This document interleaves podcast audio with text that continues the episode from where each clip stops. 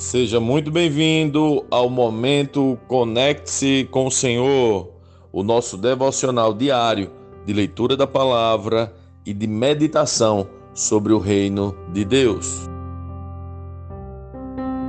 Hoje é o dia da leitura do capítulo 7 do Evangelho segundo Marcos. Vamos lá?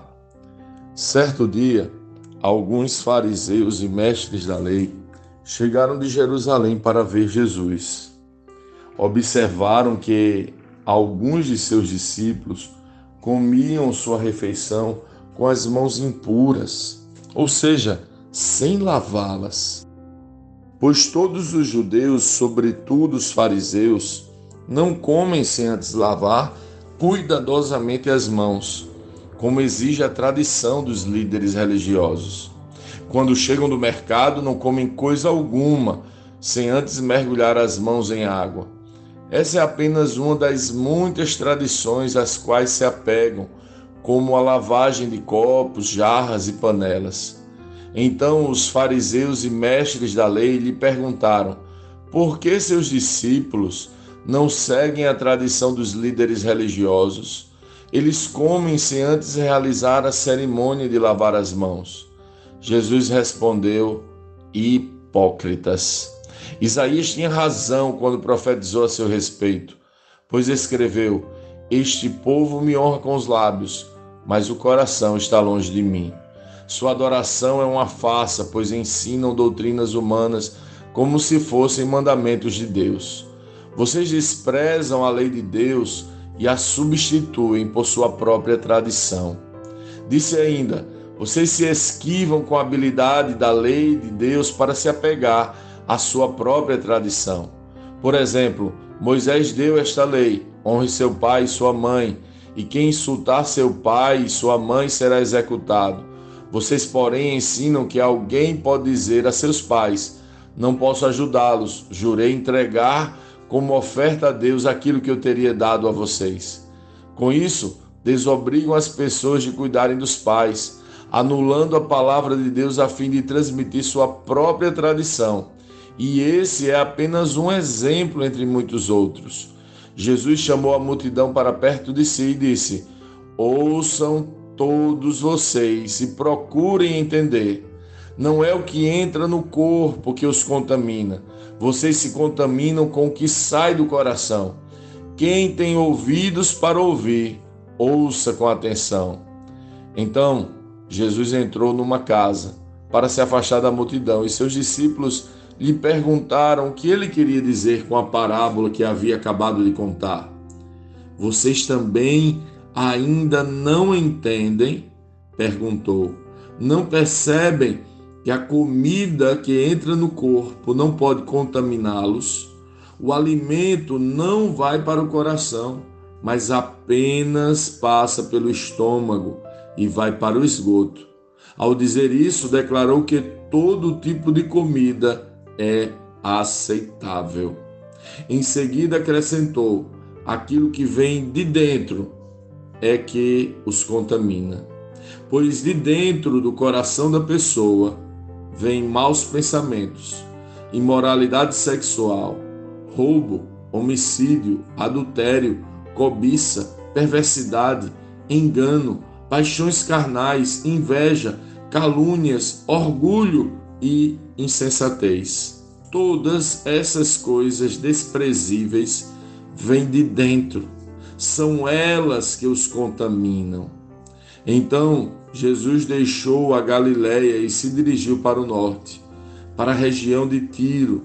Não queria que ninguém soubesse onde ele estava hospedado, mas não foi possível manter segredo. De imediato, uma mulher que tinha ouvido falar dele veio e caiu a seus pés. A filha dela estava possuída por um espírito impuro e ela implorou que ele expulsasse o demônio que estava na menina. Sendo ela grega, nascida na região da Fenícia, na Síria, Jesus lhe disse: Primeiro deve-se alimentar os filhos. Não é certo tirar comida das crianças e jogá-la aos cachorros. Senhor, é verdade, disse a mulher no entanto, até os cachorros, debaixo da mesa, comem as migalhas dos pratos dos filhos. Boa resposta, disse Jesus. Vá para casa, pois o demônio já deixou sua filha. E quando ela chegou à sua casa, sua filha estava deitada na cama e o demônio a havia deixado. Jesus saiu de Tiro e subiu para Sidom, antes de voltar ao mar da Galiléia e à região das dez cidades. Algumas pessoas lhes trouxeram um homem surdo, com dificuldades de fala, e lhe pediram que pusesse as mãos sobre ele e o curasse.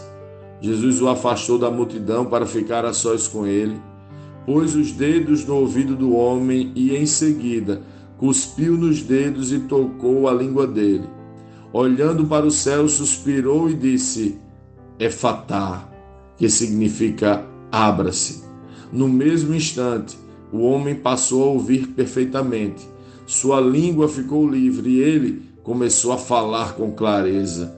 Jesus ordenou à multidão que não contasse a ninguém, mas quanto mais ele proibia, mais divulgavam o que ele havia acontecido.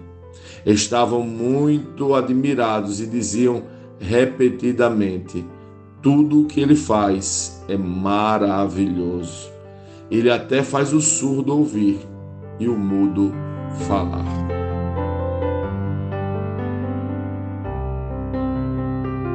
Lendo este capítulo de hoje, nós precisamos responder: como Cristo lê esse texto?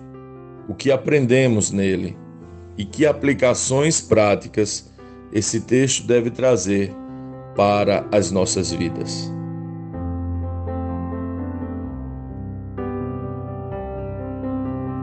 Os religiosos têm um entendimento muito limitado, pois só conseguem olhar e se preocupar com aquilo que é aparente e visível.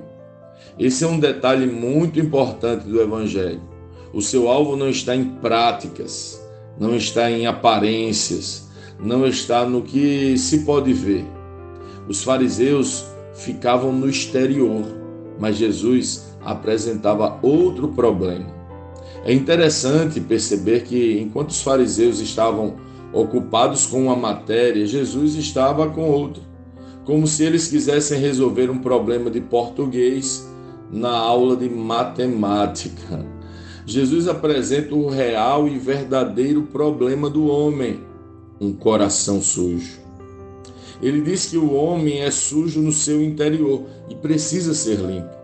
Olha o que Jesus fala: aquilo que vem de dentro é que os contamina. Pois de dentro do coração da pessoa vem maus pensamentos, imoralidade sexual, roubo, homicídio, adultério, cobiça perversidade, engano, paixões carnais, inveja, calúnias, orgulho e insensatez. Todas essas coisas desprezíveis vêm de dentro, hum, são elas que os contaminam. Somos contaminados por nosso próprio orgulho, cobiça e paixões. Jesus está demonstrando um problema muito grave, muito mais grave do que o problema dos religiosos. Os religiosos estavam preocupados em lavar as mãos, imaginando que lavando as mãos poderiam ser limpos. Imaginavam e imaginam que o seu problema se resolve em água de bacia ou coisa semelhante. Jesus denuncia que nosso problema só se resolve com a água da vida. Jesus denuncia que nosso problema é mais grave, mais profundo e mais crítico. É como querer curar um câncer tomando paracetamol. Depois de perceber isso, de aprender com Jesus sobre nosso problema, fica claro também que somente Ele é a solução, somente Ele é a nossa cura. Por isso que nossa oração hoje deve ser um grito de socorro, que seja uma súplica por cura, que seja um pedido sincero: me limpa, Jesus. Assim como o surdo que foi curado não podia ouvir por si mesmo, nós também não podemos ser limpos por nós mesmos. Precisamos de Ti, Jesus. Precisamos do Teu sangue que purifica, das Tuas águas que verdadeiramente nos limpam. Somos sujos e te pedimos, nos limpa. Somos doentes e te pedimos, nos cura. Vamos insistir como aquela grega que pediu por sua filha, nos limpa, ó Senhor.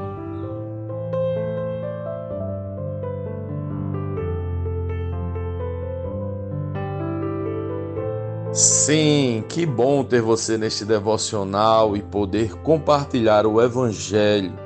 Mas, como sempre dizemos, o texto de hoje e o texto de cada dia tem muito mais para oferecer, muito mesmo.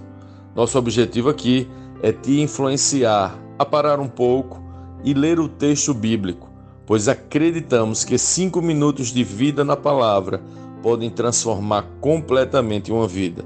Que Deus te abençoe leia, medite, comente, pergunte e adore o Senhor no seu lugar secreto. Conecte-se com o Senhor.